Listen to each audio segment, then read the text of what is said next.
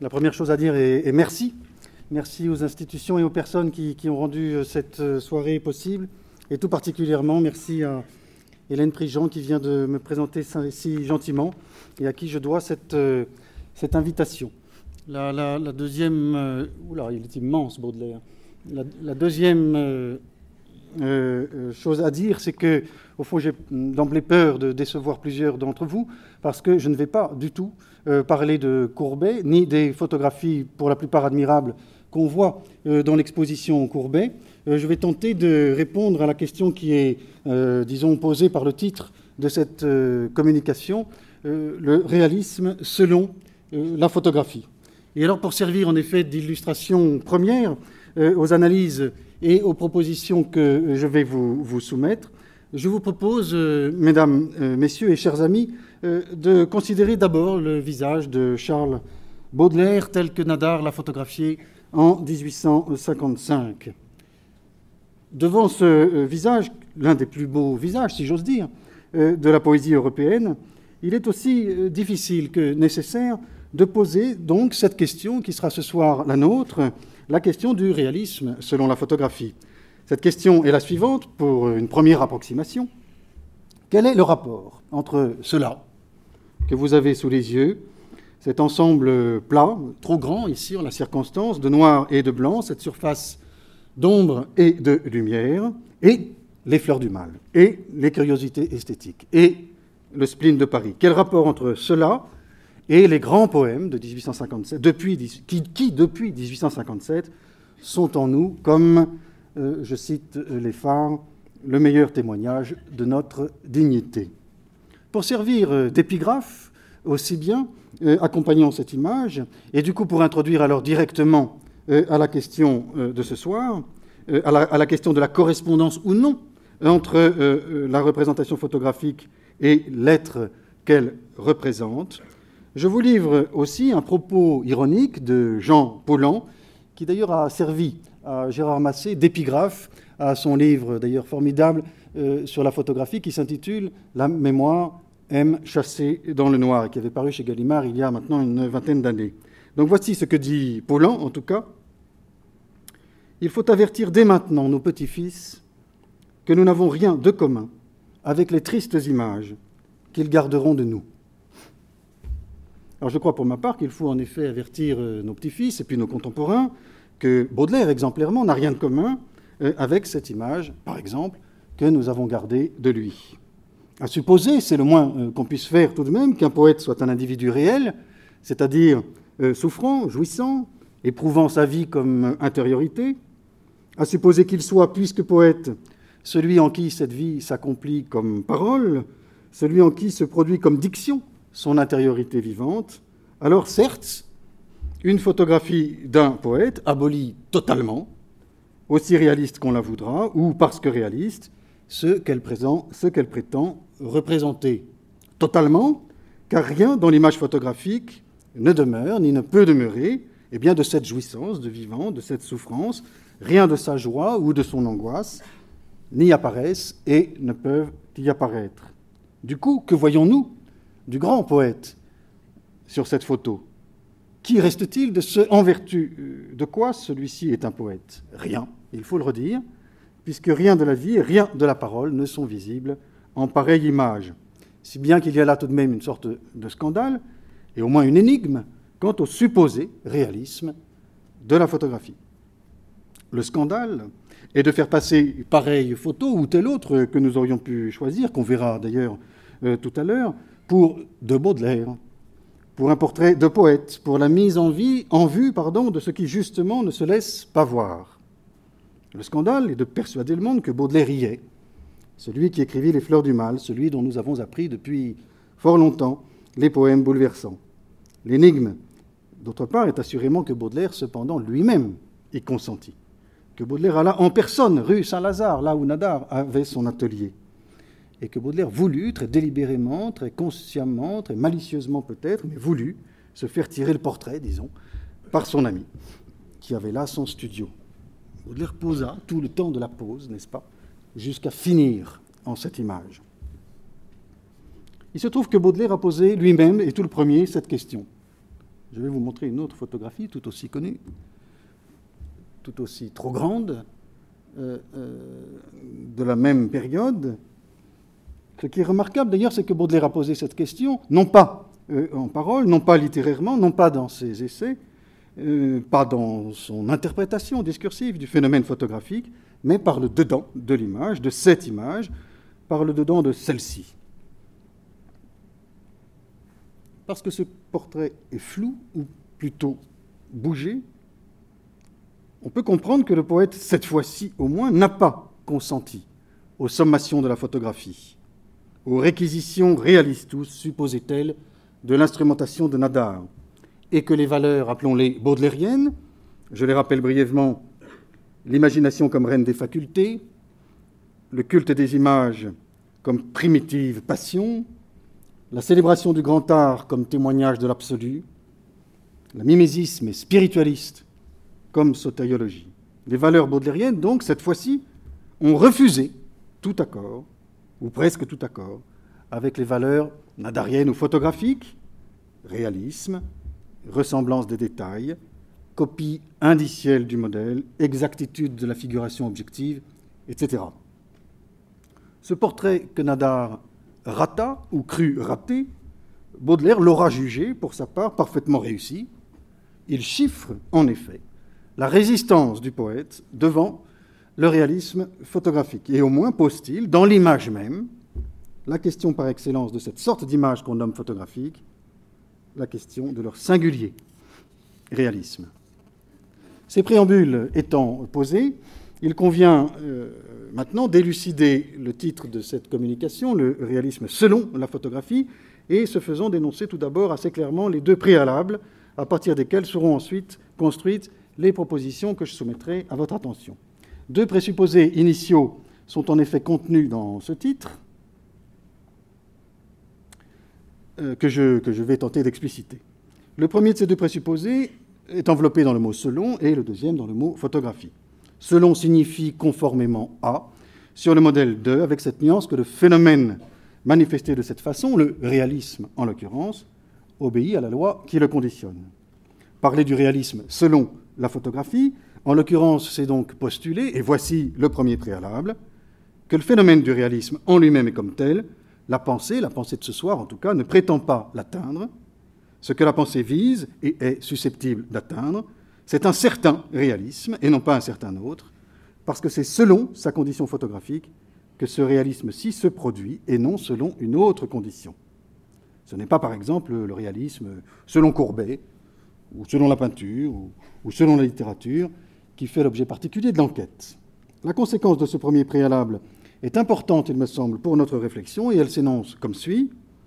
Si le réalisme, pour autant qu'il se réfère à la photographie comme à son modèle conditionnel, est le réalisme selon celle-ci, alors le réalisme en lui-même et comme tel est une essence, est une essence que la pensée n'atteint que par variations successives une essence commune à ces diverses manifestations, mais qui ne se manifeste pas elle-même à partir d'elle-même.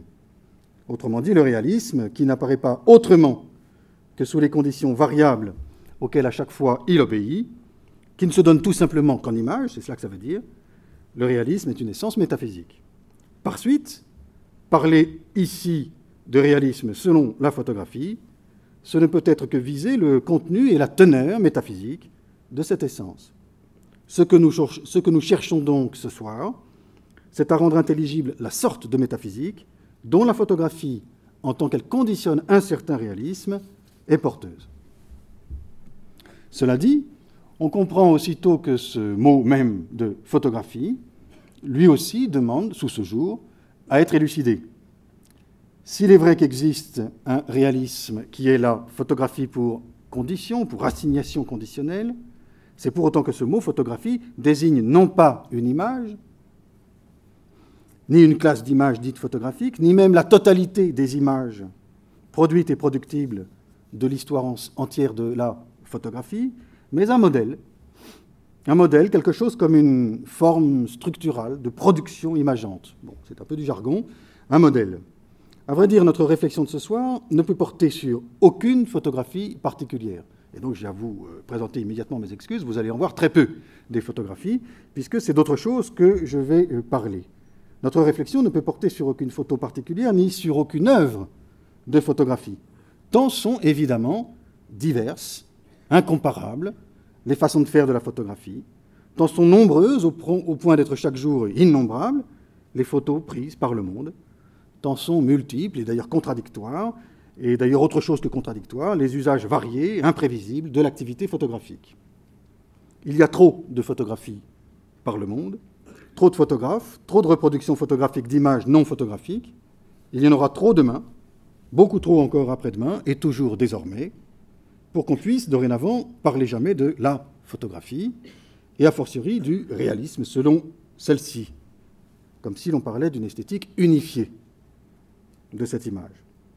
Le mot, par conséquent, photographie, doit désigner en amont, en amont de ces photos particulières qui existent et qui peuvent exister, la condition de possibilité elle-même de toute photo, rigoureusement la condition transcendantale à laquelle toute photo doit être ce qu'elle est. Autrement dit, voici le deuxième préalable euh, de notre réflexion, la pensée qui cherche ce qu'il en est du réalisme tel que la photographie le met en œuvre, ce qu'il en est comme je disais à l'instant, de la métaphysique du réalisme conditionné par ce modèle photographique, cette pensée s'interroge non pas sur des produits, mais sur leur mode de production, non pas sur des phénomènes photographiques, mais sur le comment de leur apparition, comme disent les philosophes. Ce qu'on peut nommer, ce que je nommerai ce soir, non pas la photographie, mais le photographique. Au total, donc, si je synthétise les deux préalables que je viens de déplier, mon titre peut se traduire de la manière suivante, c'est de cela que je vais vous parler, le réalisme comme métaphysique du photographique. Alors en ce point, je vais commencer par un détour, car il me semble utile de rappeler, et d'ailleurs de faire contraster, les teneurs métaphysiques d'autres réalismes, historiquement fondateurs, plus anciens que le photographique, tel qu'on comprendra, du moins j'espère, par comparaison tout à l'heure, en quoi au juste ce dernier se distingue. Voici un tout petit tableau. Je n'ai plus les mesures en esprit, mais ça fait 40 cm de haut sur 25 cm de, de large. Peut-être un peu plus, mais 50 sur 28. Voici une image du premier réalisme moderne. Un tableau de la Renaissance flamande, dont l'auteur ne nous est pas connu, qu'on a attribué longtemps à Van Eyck, mais que l'historiographie euh, actuelle euh, attribue désormais non pas au maître lui-même, mais à l'un de ses collaborateurs. Un peintre donc de l'atelier de Van Eyck, qui aura peint cette huile sur bois entre 1390 et 1440. C'est un exemple admirable, entre d'autres également admirables, mais enfin il l'est, de ce qu'on a pu nommer l'aurore du réalisme ou encore l'invention du réalisme par les primitifs flamands de la première génération. Ce tout premier réalisme par lequel ont commencé les temps modernes, celui de Van Eyck, de, Jacques Darret, de Petrus Christus, de van der Weyden.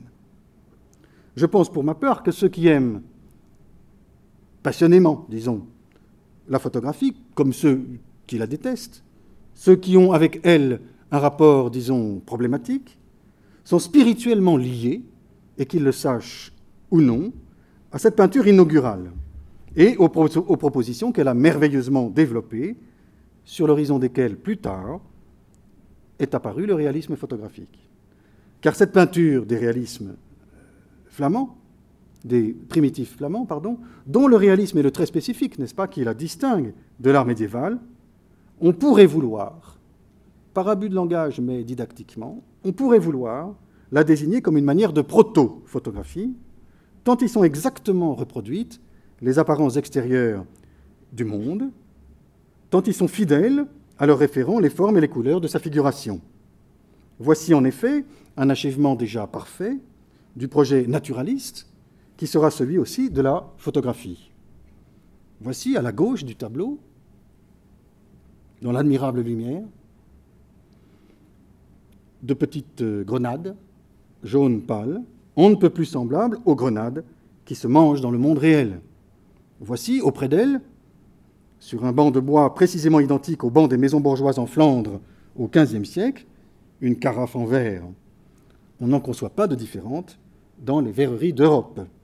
De même, sur le dressoir, à droite cette fois-ci de l'image, le chandelier en laiton, qu'on reconnaît pour du laiton, avec ses trois branches et sa bougie, dont la mèche est conforme aux mèches connues, des bougies connues, ainsi que la cruche en métal qui brille du reflet de la fenêtre, ou bien sur le dallage du sol, le plat d'étain aux lueurs assourdies.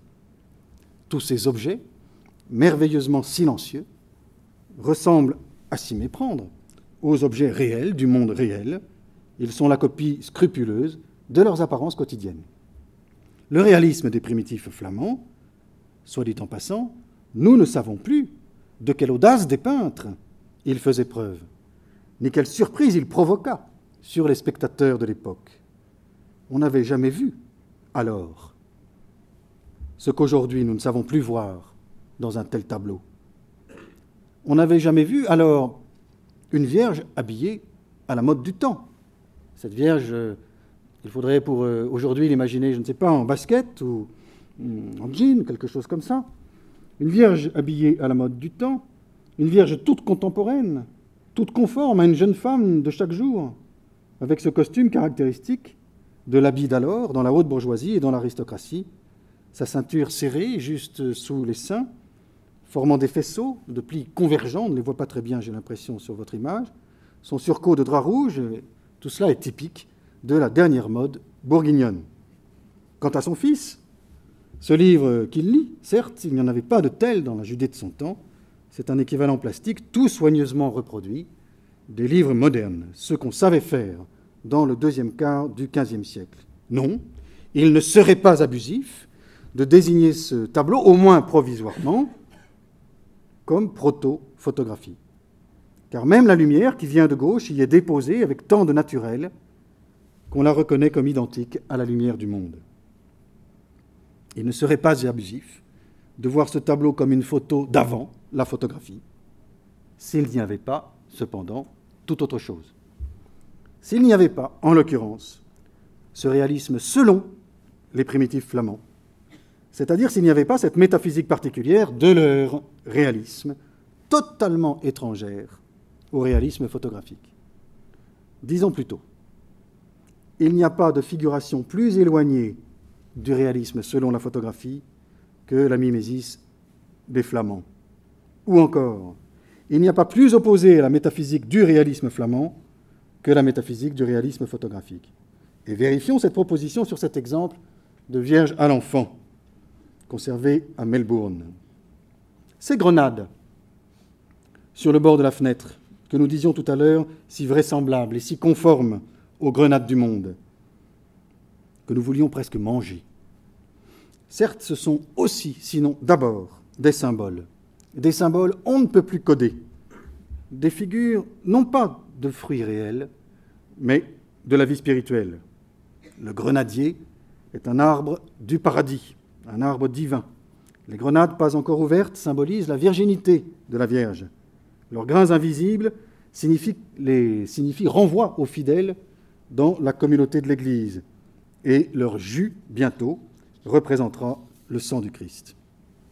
De même, la carafe en verre sur le banc n'est pas une carafe en verre, ou pas seulement, et en tout cas pas premièrement. Elle renvoie non pas à une carafe du monde, mais traversée de lumière, elle renvoie au corps de la Vierge, traversée du rayon de l'absolu. La bougie éteinte à droite de l'image, tout réaliste qu'elle est, est en profondeur une représentation non pas d'une bougie du monde, mais de la passion et de la mort qu'il faudra que subisse bientôt l'enfant du premier plan ainsi de suite. Ce sont tous les éléments de ce tableau qui ont une valeur et une fonction médiatrice pour la prière, au service de laquelle il a été peint.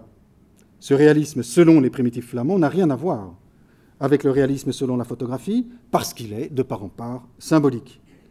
Sa métaphysique est celle de la contemporanéité, pour le dire avec Kierkegaard, de la contemporanéité visée par la prière du fidèle, contemporanéité qui est l'essence du christianisme pratique, entre d'une part la temporalité iketnunk, de Laurent, contemporain de, de cette jeune femme, son incarnation et sa finitude concrète, représentée mimétiquement par cette image réaliste, et d'autre part, la temporalité mystique, dans laquelle les grands mystères de la foi se produisent, à laquelle la méditation des symboles du tableau permet à Laurent de participer. Il y a peu d'images aussi profondément chrétiennes que celles qu'ont produites les primitifs flamands, peu d'images aussi profondément étrangères au photographique et à la métaphysique de celui-ci, encore que euh, je n'ai pas déterminé euh, celle-ci. Mais j'y viens. Je cherche maintenant devant vous, et je trouve euh, un autre exemple de réalisme, tout autre que celui des Flamands, et toujours pour vérifier que le réalisme n'est pas seulement une esthétique, mais est une métaphysique. Et pour que le photographique, dont je parlerai dans un instant, s'en trouve éclairé par comparaison. Voici l'un des tableaux parmi les plus fameux de Holbein, le Christ mort, appelé aussi Christ au tombeau, peint en 1521, euh, conservé à Bâle.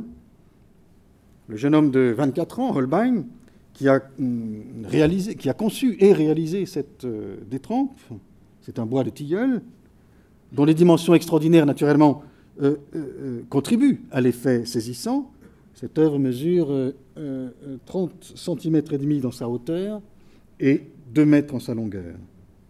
Ce jeune homme de 24 ans, donc, n'a sans doute pas imaginé, du fait du monde dans lequel il était plongé, du fait du contexte religieux de son temps, n'a sans doute pas imaginé que ce tableau pourrait jamais recevoir l'interprétation qu'en donnera bien plus tard, en 1867 exactement, Dostoïevski.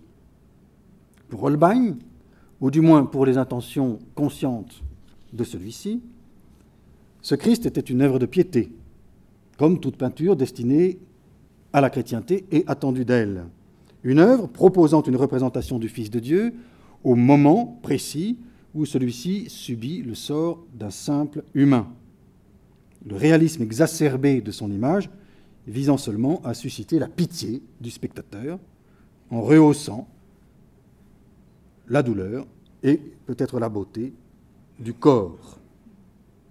Il n'empêche que le naturalisme sans précédent de cette image, l'exactitude fascinante de la représentation de ce cadavre supplicié, la blessure visiblement profonde au flanc du buste, les pieds dont la chair morte, déjà verdâtre, est exactement celle des premiers stades de la putréfaction, tout ce corps émacié et raidi par la souffrance, et les mèches de cheveux qui semblent percer la surface de la peinture, et la main droite qui semble se tendre vers le spectateur, toute cette figuration macabre, qui n'est insoutenable que parce qu'elle est mimétique, scrupuleusement identique aux apparences réelles d'un cadavre réel, aura débordé le projet conscient ou le projet explicite de l'artiste.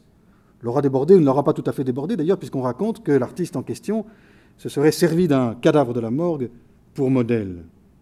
Au point, en tout cas, que cette œuvre mérite et même appelle, assurément, l'interprétation formidable euh, qui fut donc donnée au XIXe siècle, au moment de la photographie, l'interprétation dostoïevskienne. Que dit Dostoïevski? Vous le savez bien.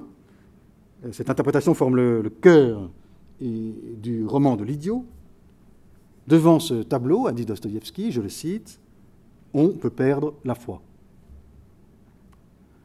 Devant ce tableau, parce qu'il est réaliste, le fidèle se trouve donc, selon Dostoïevski en tout cas, dans une situation exactement opposée à celle du fidèle devant le tableau précédent de la Vierge à l'enfant. Le réalisme de la Vierge à l'enfant conduisait Laurent à l'expérience par excellence chrétienne de la contemporanéité mystique entre le quotidien de Laurent et l'histoire sainte. Le réalisme de ce Christ mort, au contraire, détourne le spectateur de la foi, retire au fidèle la capacité de croire qu'un tel mort puisse jamais ressusciter. Le réalisme, selon Holbein, a pour métaphysique la déréliction. Il dit que ce cadavre ne peut redevenir un corps glorieux, que ce supplicié ne peut redevenir intact, que ce mort ne peut se redresser de son tombeau, que cette putréfaction de la chair est telle qu'il n'y aura pas, même pour le Fils de Dieu, de résurrection de la chair. Voici le second moment du réalisme moderne, après son usage pour la prière chez les Flamands, c'est le moment où il se soustrait en tant que réalisme à son projet conscient de dévotion, où il s'arrache, par la force même de son naturalisme, à son intention pourtant délibérément pieuse. C'est le moment où, loin d'aider le fidèle à éprouver dans son Niket Nunc l'incarnation de l'absolu, il détourne le chrétien de sa foi. Deux possibilités du réalisme, donc, deux portées du moins de la figuration mimétique, l'une à l'autre, on ne peut plus opposer. Mon détour s'achève ici. Qu'en est-il alors du réalisme selon la photographie? Il est grand temps que je cherche à répondre à la question pour laquelle nous sommes ici. Il faut donc quitter la grande peinture occidentale et entrer dans notre problème.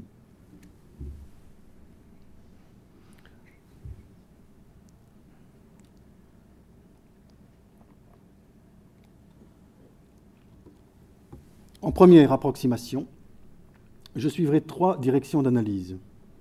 Cette photographie est une photographie anonyme euh, dont il se trouve qu'elle a été utilisée par Bataille dans un numéro de la revue Document, pour un commentaire d'ailleurs formidable, dont je ne parlerai pas, mais enfin, euh, la photo n'est de personne et de tout le monde. Voilà.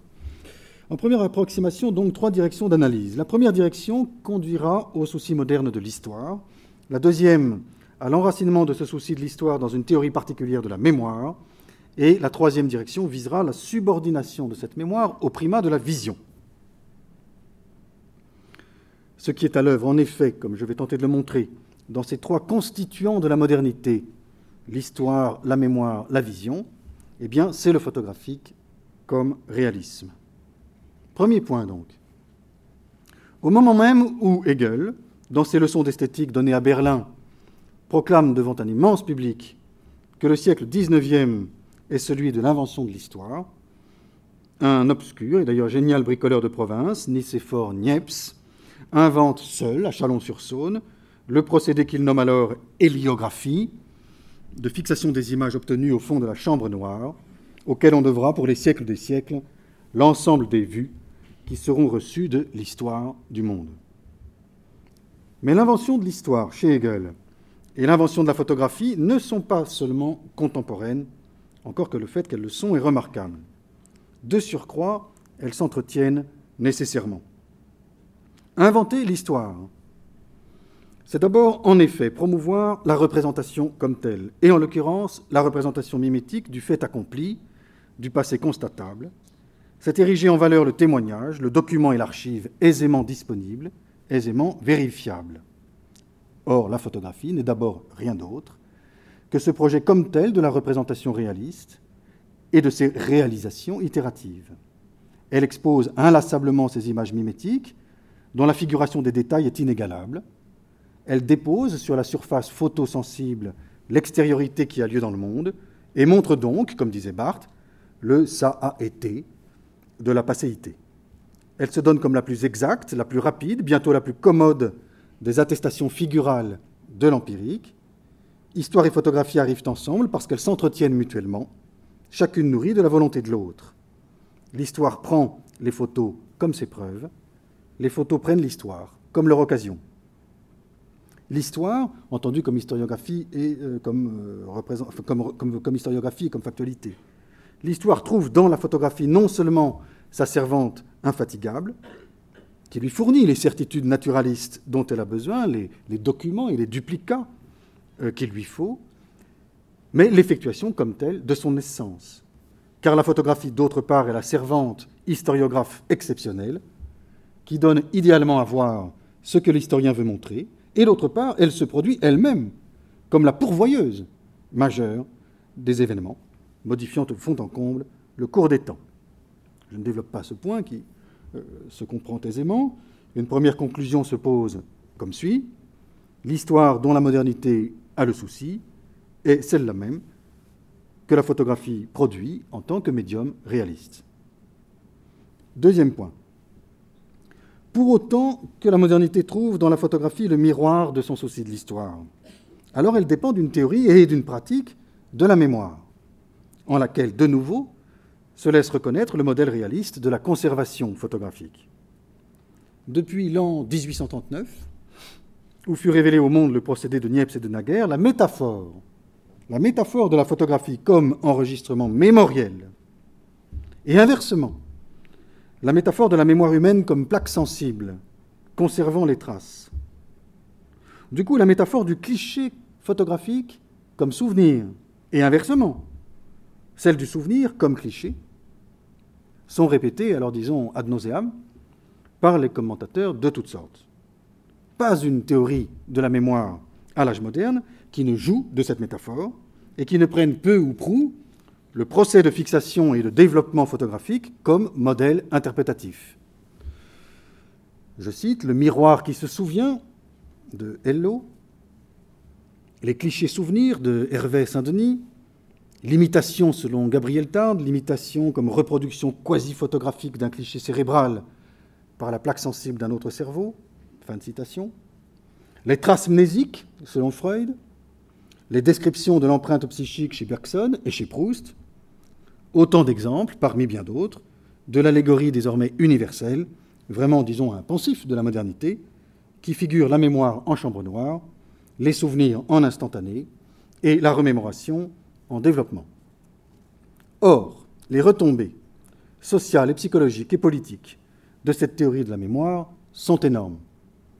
Qu'il suffise de mentionner au plan de l'imaginaire collectif d'aujourd'hui la domination du fantasme de la restauration.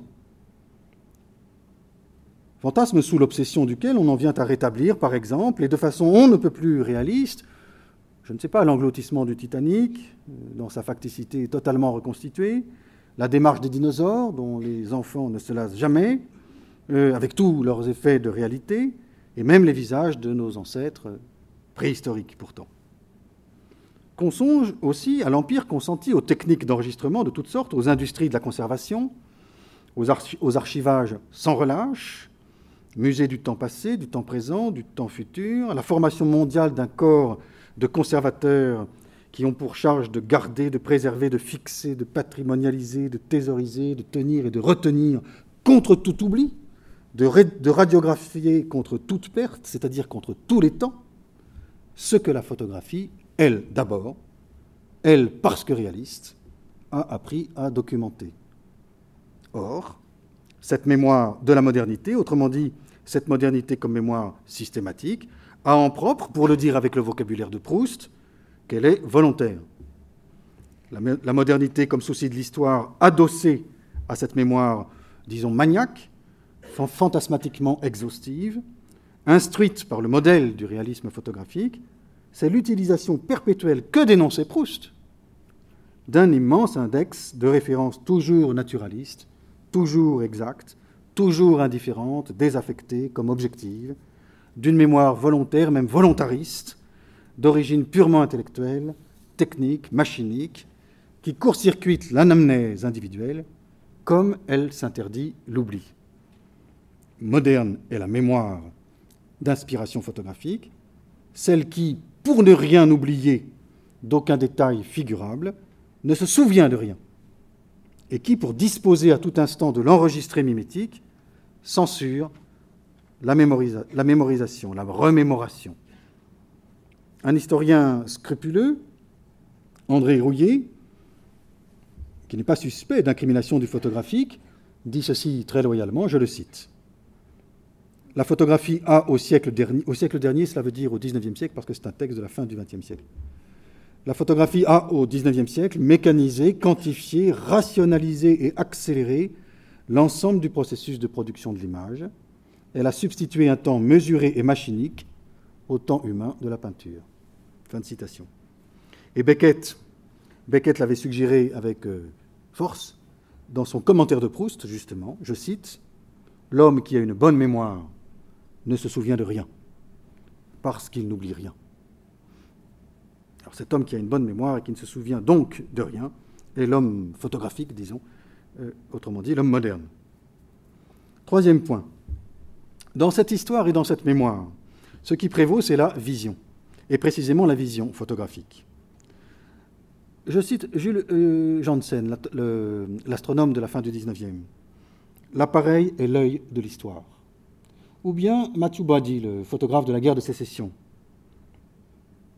C'est le contraire d'ailleurs. Janssen a dit, euh, pardonnez-moi, la photographie est la rétine du savant. La euh, donc Janssen, la photographie est la rétine du savant, et Mathieu dit, l'appareil est l'œil de l'histoire. Ces paroles fameuses disent la même chose. Elles disent que le savoir dont le savant s'occupe s'accroît de la vision mimétique dont la photographie est l'agent, et que l'histoire elle-même est un pareil savoir, un pareil savoir qui ne sait ce qu'il sait que de le voir, comme la photographie le voit. Savoir à l'âge de la modernité, savoir en particulier l'histoire, et faire l'histoire en tant que ce savoir, ce n'est pas seulement disposer d'enregistrements objectifs en lieu et place de souvenirs, ce n'est pas seulement activer les index automatiques de la mémoire volontaire et naturaliste, en lieu et place d'anamnèse individuellement éprouvée, c'est encore en amont et tout simplement et tout uniment voir. Voir par cette rétine matérielle de la chambre noire, par cet œil scientifique de l'appareil. C'est voir comme celui-ci voit.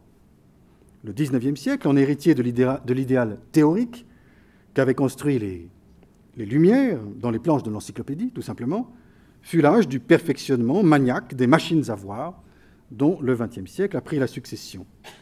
Les physionotraces, les chambres claires, les dioramas, les panoramas, la lithographie, la stéréoscopie, la totalité des joujoux, comme disait Baudelaire, de ces joujoux scientifiques, et les tableaux vivants, puis la cinématographie, la télévision, les images en 3D, etc., jusqu'aux simulateurs de, toutes sortes avec leurs images de synthèse.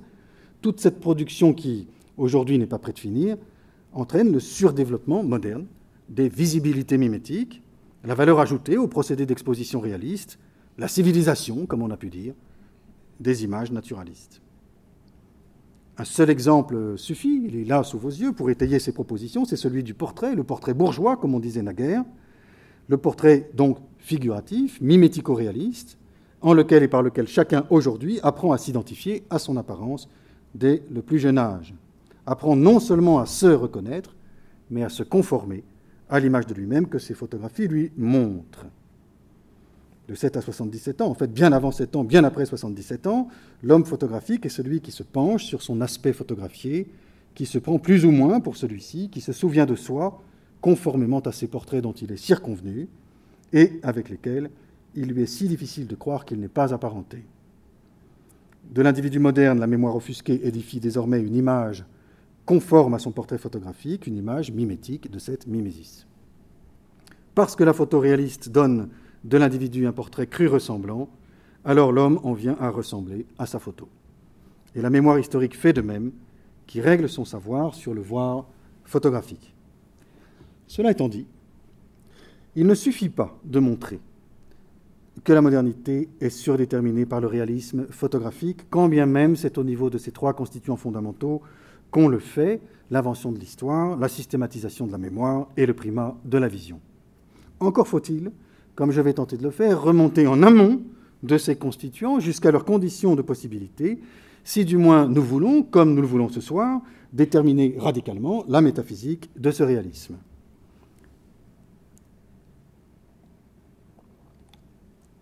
Il convient maintenant de poser ceci, le photographique.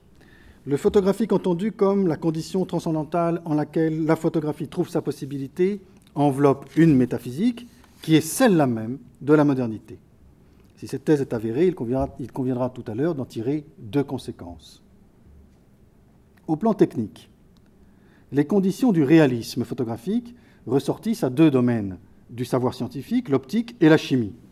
L'appareil photographique, celui qui est en place depuis la caméra obscura, utilisé par Niepce, jusqu'aux appareils numériques d'aujourd'hui. L'appareil photographique est une boîte, une boîte noire, conçue de telle sorte qu'elle restitue de l'objet photographié une image perspectiviste. L'appareil comme caméra obscura est l'instrument efficace pour accomplir et pour universaliser le projet des théoriciens de la Renaissance et des peintres depuis le Quattrocento. Alberti ou Piero de la Francesca y eussent trouvé leur meilleur allié, puisqu'il promeut le type d'image que la pensée rationnelle avait exigé de ces artistes, de ces images figuratives, régies par les lois de la géométrie euclidienne, et qui font percevoir illusionnistes leur plan bidimensionnel comme une structure volumétrique à trois dimensions.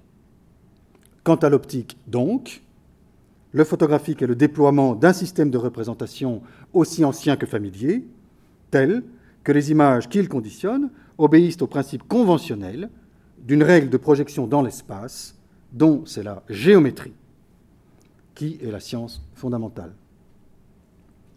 Quant à la chimie, d'autre part, elle intervient à titre égal comme condition nécessaire des photographies, en ceci que celle-ci, du moins dans le procédé argentique qui me sert de modèle intellectuel ici, en, ceci que ces photographies donc sont des fixations des images géométriques, soit par des, des émulsions dont les sels d'argent garantissent la photosensibilité, soit par tout autre moyen. L'appareil qui produit des projections perspectivistes enregistre l'empreinte lumineuse sur ces surfaces réceptives. Cette double détermination du photographique, comme optique et comme chimie, géométrisation de l'espace et réceptivité de la surface, repose sur un préalable qu'il faut dire, qu'il faut dégager, pour autant que ces sciences elles-mêmes sont adossées à une ontologie particulière dans laquelle elles puisent leurs possibilités. Quant à la perspective, Panofsky a montré dans son grand essai, La perspective comme forme symbolique, qu'elle est une promotion de l'art au statut de science, en ceci qu'avec elle, la perspective, la subjectivité du point de vue sur le monde accède au niveau de l'objectivité. Je cite Panofsky, par l'invention de la perspective, on avait réussi à opérer la transposition de l'espace psychophysiologique en espace mathématique. En d'autres termes, on avait réussi à opérer l'objectivation du subjectif. Fin de citation. Le réalisme photographique, en sa condition optico-géométrique, tient à la mise en œuvre technique de cette objectivation. L'ontologie qui le gouverne et par conséquent la métaphysique qui l'enveloppe est celle à laquelle la géométrie doit sa propre possibilité. C'est l'idée fondamentale que l'espace étant partout homogène, continu, étendu, et du coup mesurable et quantifiable par un sujet qui qui y trouve lui aussi sa détermination. Laquelle détermination fait de lui un sujet spatial, objectif, dans cet espace objectivé, sans affectivité ni passion, sans corps propre ni volition singulière, réduit de surcroît au plus intellectuel de ses sens, réduit à son œil. Quant à la, photosensibilité maintenant, l'ontologie qui la conditionne, je vais la décrire commodément, enfin plutôt la suggérer commodément par voie étymologique. La photosensibilité, comme la photographie, doit son nom au radical indo-européen fa, qui signifie briller, qui forme la, base du grec phainein, évidemment, les mettre en lumière, les, les les visibilités célestes, les, constellations visibles, et précisément les phénomènes, mais les phénomènes toujours déjà compris en tant qu'apparition à la vue. Euh, une remarque étymologique ne fait pas un argument.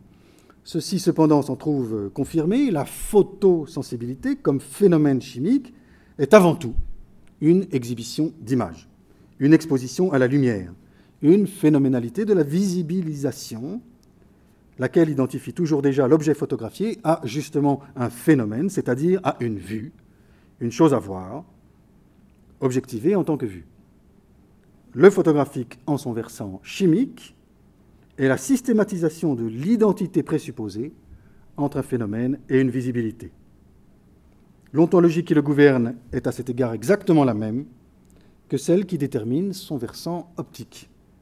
C'est l'idée préalable que le monde est un spectacle, que le réel s'identifie au visible, et c'est par voie technique l'absolutisation de cette idée. J'ai changé de photographie parce que c'est la son. Et il est vrai que celle-ci ne va pas trop nous exciter non plus, mais la voici tout de même.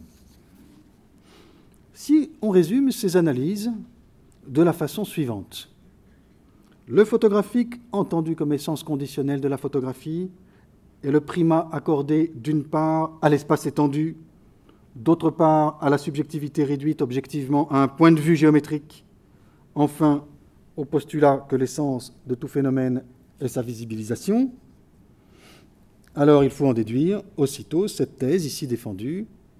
La métaphysique du réalisme photographique est celle exactement qui fait l'essence de la modernité. Car le fondement le fondement non pas seulement historique, mais spirituel de la modernité. Comme Husserl l'a dégagé dans son dernier livre publié, La crise des sciences européennes et la phénoménologie transcendantale, aura été la décision prise par Galilée. Cette décision fondatrice, en effet, de l'âge moderne, vraiment le geste inaugural de l'une des plus grandes révolutions de l'histoire humaine, à savoir la réduction accomplie en effet par Galilée, réduction par laquelle la science moderne a été constituée et en laquelle la modernité a trouvé son commencement et son destin. De quelle réduction s'agit-il? Eh bien, je cite ici le Saggiatore de Galilée. C'est Galilée qui parle, enfin, c'est en français. Je me sens bien contraint, selon la nécessité, aussitôt que je conçois une matière ou substance corporelle, à concevoir en même temps qu'elle est délimitée et douée de telle ou telle figure, qu'elle est, par rapport à d'autres, grande ou petite, qu'elle est en tel ou tel lieu, qu'elle se meut ou qu'elle est immobile. Et par nul effort de l'imagination, je ne puis la séparer de ces conditions. Qu'elle est dans l'espace, grande ou petite, n'est-ce pas, dans ce lieu ou dans cet autre, comparable à d'autres de tailles diverses. Mais qu'elles doivent être la même chose, n'est-ce pas? Mais qu'elles doivent être blanches ou rouges, amères ou douces, sonores ou muettes, d'odeur agréable ou désagréable, je ne puis forcer l'esprit à devoir l'appréhender comme nécessairement accompagné par de telles conditions.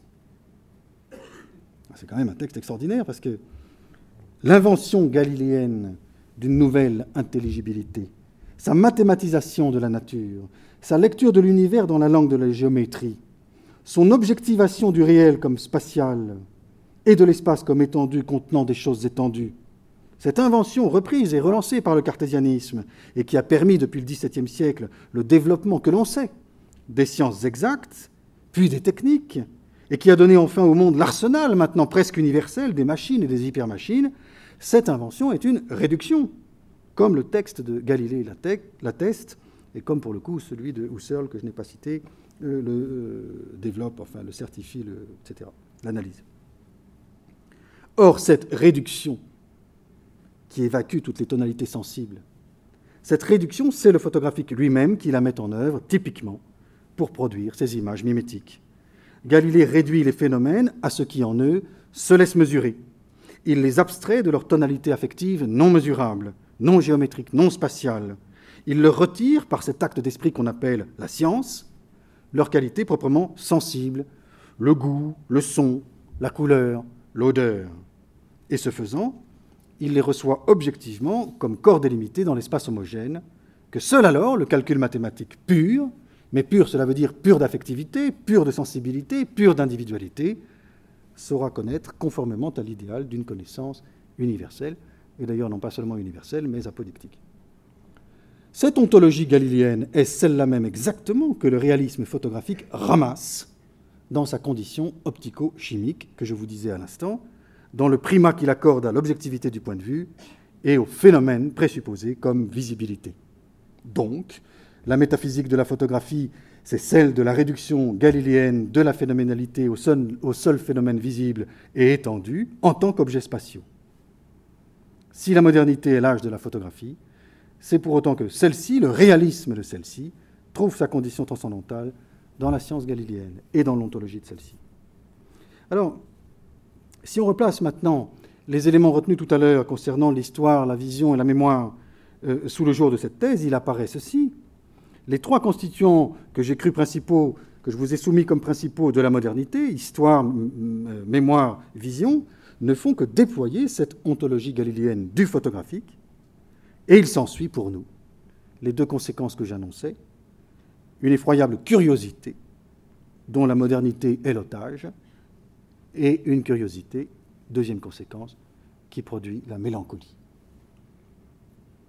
Désignant le réalisme photographique comme celui de la réduction galiléenne, on peut poser que la curiosité, pour les représentations réalistes, est l'affect par excellence de notre temps. La curiosité comme désir de savoir, et ce désir-ci entendu comme désir de voir. La curiosité est le mobile fondamental de l'investigation moderne. La curiosité est la passion des modernes et leur destin et leur malheur. Je cite par exemple Hubert Damisch. commentant des photographies, commentant des stéréoscopies exactement. Jusqu'où, s'étend la curiosité qui nous pousse aujourd'hui à coller nos yeux aux deux objectifs d'un stéréoscope pour y réitérer une fois encore, chacun pour son compte, l'expérience du relief en photographie? Quel souci nous y porte Quel soin, quel penchant à voir et à savoir? Sinon quelle indiscrétion, quel goût pour les choses singulières. Fin des citations. Or, en effet, la curiosité est un souci c'est-à-dire un rapport au monde tel que le sujet de ce rapport manque essentiellement son objet, pour la raison précisément qu'il voit le monde comme objet, et le voyant ainsi, prétend le réduire à son savoir. La curiosité s'établit sur le préalable d'une relation entre sujet et objet, et sur la distance entre ces instances, et sur l'identification enfin du savoir au franchissement de cette distance. La curiosité est l'affect de l'homme théorique, comme disait Kierkegaard, de l'homme photographique, comme on peut dire ce soir, de l'homme qui s'est livré au savoir et qui a conçu son savoir comme un voir et qui a, réduit le monde aux objets visibles, la phénoménalité à la visibilité. Elle est, la curiosité, l'affect nécessairement déceptif, déceptif, c'est-à-dire mélancolique, de qui a condamné la subjectivité vivante à l'objectivation, de qui a soustrait du réel, comme faisait Galilée tout à l'heure, les qualités sensibles, pour n'en garder que la délimitation spatiale justiciable d'une mesure mimétique. Elle est le tourment de la distance entre le sujet connaissant et l'objectivité connaissable. Curieux, l'homme moderne ne l'est pas du tout en vertu d'une disposition psychologique qu'il faudrait saluer comme une conquête, il l'est obligatoirement, fatalement et désespérément pour avoir identifié sa vie réelle d'individu à la visée théorique du projet scientifique, pour avoir décidé depuis Galilée que le savoir est sa tâche, le voir son devoir, et l'extériorité du monde, une occasion de le photographier. Curieux, tel est l'homme photographique, celui dont les tonalités affectives sont dévaluées au profit des perceptions visuelles, quand elles ne, sont pas purement et simplement sacrifiées d'ailleurs, celui dont les cinq sens, à supposer qu'il n'ait que cinq sens, sont régentés par un seul d'entre eux, la vue, celui dont les croyances et les mythes et les présuppositions dépendent de l'information que lui délivrent ces machines de vision réaliste, ces joujoux, les appareils photographiques et leurs dérivés. La dernière proposition se déduit des précédentes. C'est parce qu'elle est l'âge de la curiosité que la modernité est aussi celui de la mélancolie. Qu'on regarde une photo, je vais quand même vous remontrer celle-ci. Qu'on regarde une photo, n'importe laquelle, d'un ami ou d'une ruine, d'un cadavre ou d'un nu. Disons ici donc cette photo d'un mariage bourgeois. Et comme Barthes l'a fait remarquer, ce qui s'y laisse voir cruellement, c'est que le motif photographié qui est représenté là, présentement, n'est plus. Que ce qui apparaît comme image a disparu comme présence. Toute photo, on le sait, est trace d'un révolu. Toute photo est empreinte d'une disparition. Et c'est aussi pour cette raison que ces images fascinent, qui remettent sous les yeux ce que les yeux ne verront plus, qui rendent comme revenant les réalités irretrouvables. Sauf que c'est aussi par là qu'elle nous navre, ne restituant du passé que la forme visible, ne connaissant du révolu qu'un spectre.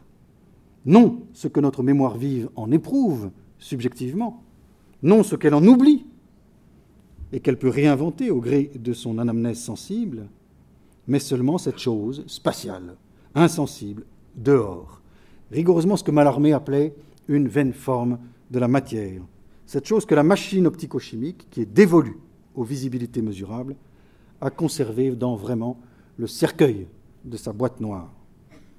La photographie est la machine par excellence de la mélancolie, parce qu'elle accomplit et radicalise le projet moderne de sacrifier à la curiosité, au savoir réaliste, au voir mimétique, à la distance entre sujet et monde, à l'extériorité des apparences géométriques.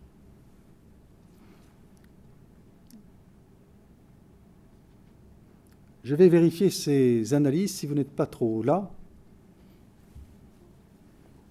Je vais vérifier ces analyses euh, pendant dix minutes ou un quart d'heure encore sur l'une des hmm, plus grandes œuvres de photographie, à mes yeux, euh, du XXe siècle. Attendez, je vais vous montrer celle-ci un peu mieux. L'œuvre des époux Bécher. voici des images des Bécher, de celles qu'il désigne sous le titre de typologie. En voici d'autres. L'œuvre de Berndt et de Hilla Becher est belle. Mais encore faut-il savoir ce que belle ici veut dire. Disons pour commencer que cette œuvre en est une, pour le coup, ce qui est rare, pour cette raison justement qu'elle ne fait pas rien. Je vais tenter de décrire son faire sous les deux titres de la transparence et de l'énigme, d'une part pour montrer ce que peut le réalisme photographique quand il est radicalisé, et d'autre part pour montrer que ces images actualisent précisément cette essence du photographique telle que je viens de la définir.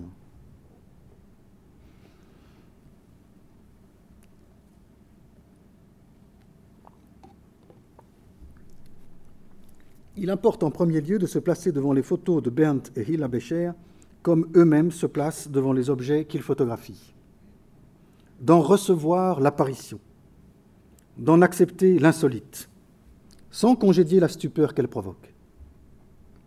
Par exemple, l'appréciation, à mon avis, la plus faussée de ces photos, qui ne ressemblent à rien, serait celle qui les comparerait tout de suite à d'autres, aux œuvres, par exemple, de Renger Patch, d'August Sander, de Walker Evans, ou plus haut dans l'histoire de la photographie à celle de Baldus, de Le Sec, qu'on voit à l'exposition Courbet, etc. Certes, on ne peut que constater que l'œuvre des Bécher appartient à la longue histoire des styles mimétiques et des productions documentaires, c'est-à-dire du réalisme, et qu'elle a ses ancêtres, reconnus d'ailleurs par les photographes eux-mêmes, dans la Neue Sachlichkeit, qu'elle a renouvelée à sa manière. Les Bécher, dans les divers entretiens qu'ils ont donnés, ont dit cette filiation de façon très loyale, très explicite, et leur reconnaissance est explicite aussi pour plusieurs maîtres de la photographie objective, de la photographie exacte, celle qu'aux États-Unis on appelle la photographie straight. De toute évidence, ont-ils dit, nous travaillons dans la tradition de la nouvelle objectivité. Fin de citation.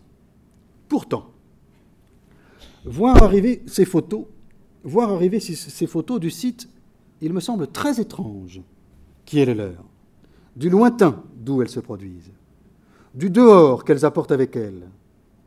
Eh bien, cette expérience est la seule susceptible de découvrir aux spectateurs le véritable plan où elles agissent. Alors, le paradoxe de leur réalisme se donne directement, que je vais tenter de décrire.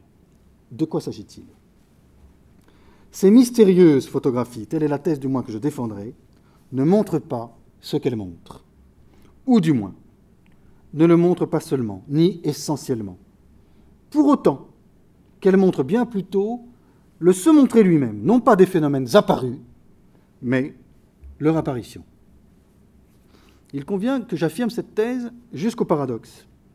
Les photos des Bécher, les plus maximalement réalistes qui se puissent concevoir et réaliser, ne montrent pas, malgré les apparences, des tours de réfrigération, des gazomètres, des chevalements. Elles ne montrent pas ce qui apparemment se montre en elles. Ah non, ça c'est autre chose. Des usines de traitement, des gravières.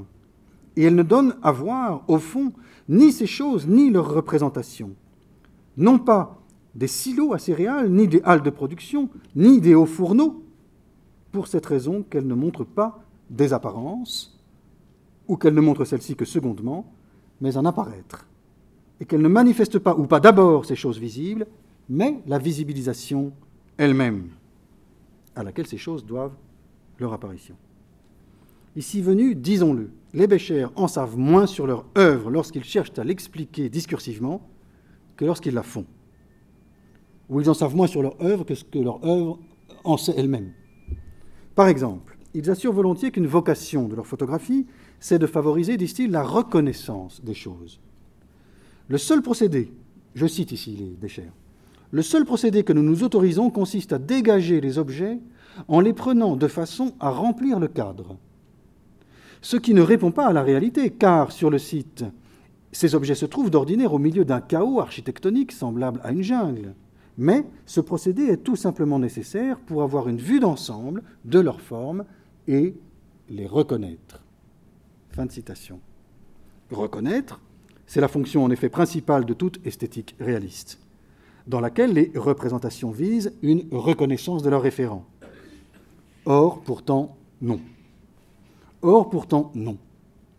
Le saisissement premier du spectateur, qui garde sauf en lui l'incroyable silence de ces arrangements photographiques, de cet énoncé inconnu de choses lointaines, ne peut que lui garantir, sans nul doute, que ce n'est que superficiellement que se produit en son esprit la reconnaissance des formes. Déjà, cette reconnaissance est débordée. Cette reconnaissance est débordée par un tout autre événement, autrement plus intéressant et infiniment plus rare, livré, je dirais, en amont du spectacle, l'événement de l'évidence elle-même, en laquelle l'apparaître comme tel apparaît.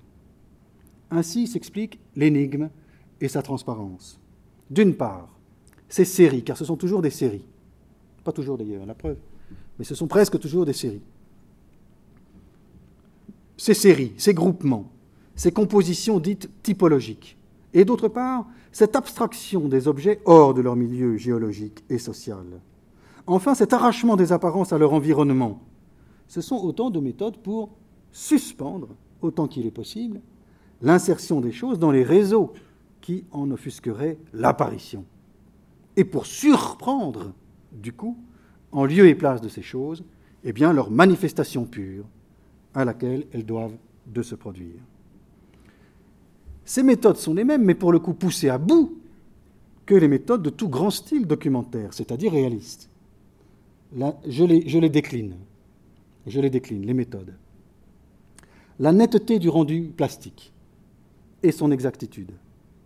La centralité simple et la frontalité du cadrage. Le statisme de la représentation. Son apparente sécheresse, sa sobriété esthétique, et du coup son éthique de la pureté, sa sévérité même, directe et comme froide. La coïncidence entre la retenue des procédés et la rigueur de la sérialisation. La clarté affichée d'une exigence de véracité aussi honnête que modeste. Et tout autant la bizarrerie du catalogage, tellement systématique, pendant 50 ans, d'une si monumentale collection de tant d'archives. Donc la survalorisation du document pur et identiquement la surexposition d'un projet d'art. Le respect quasi maniaque des objets, comme ils paraissent dans le monde, et aussi bien la quasi-disparition de ces objets dans leur transfiguration par les groupements, les regroupements, les tableaux sériels. La référentialité des clichés, mais aussitôt, tout autant, sinon davantage, la promotion, disons, autotélique des formes, renvoyant à elle-même, dans la superbe autosuffisance, des tableaux. Le témoignage rendu au monde extérieur, oui, bien sûr, aux architectures de l'industrie en son âge héroïque, et pourtant l'indifférence lointaine de ces tableaux finis, en particulier leur indifférence aux conflits sociaux et aux drames humains dont ces architectures, néanmoins, sont les traces. L'absence d'artifice, mais tout autant une artificialité maximale la saisie mécanique et impersonnelle des choses, tout autant un style très obstinément signé. Un réalisme donc absolu, mais aussi un maniérisme total. Une loyauté sans égale, mais une magistrale astuce, rouerie. Un retrait des auteurs hors de leurs images, mais des auteurs d'autant plus souverains que retirés. Une objectivité nouvelle, d'accord, mais des artistes reconnaissables. Des photos transparentes, mais une énigme photographique. En effet, les deux titres de transparence et d'énigme peuvent, me semble-t-il, caractériser ces moyens hyper réalistes qui délivrent les silos, les tours de refroidissement, les châteaux d'eau, etc., de ce qu'on croyait connaître d'eux, qui les désencombre. Hein, là, maintenant, c'est autre chose. Des notions qui les filtrait jusqu'à notre regard.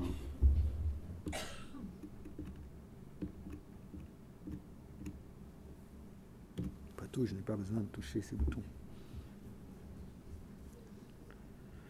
La transparence des tableaux des Béchers permet un accès non pas aux choses mêmes, c'est ce que j'essaie de dire.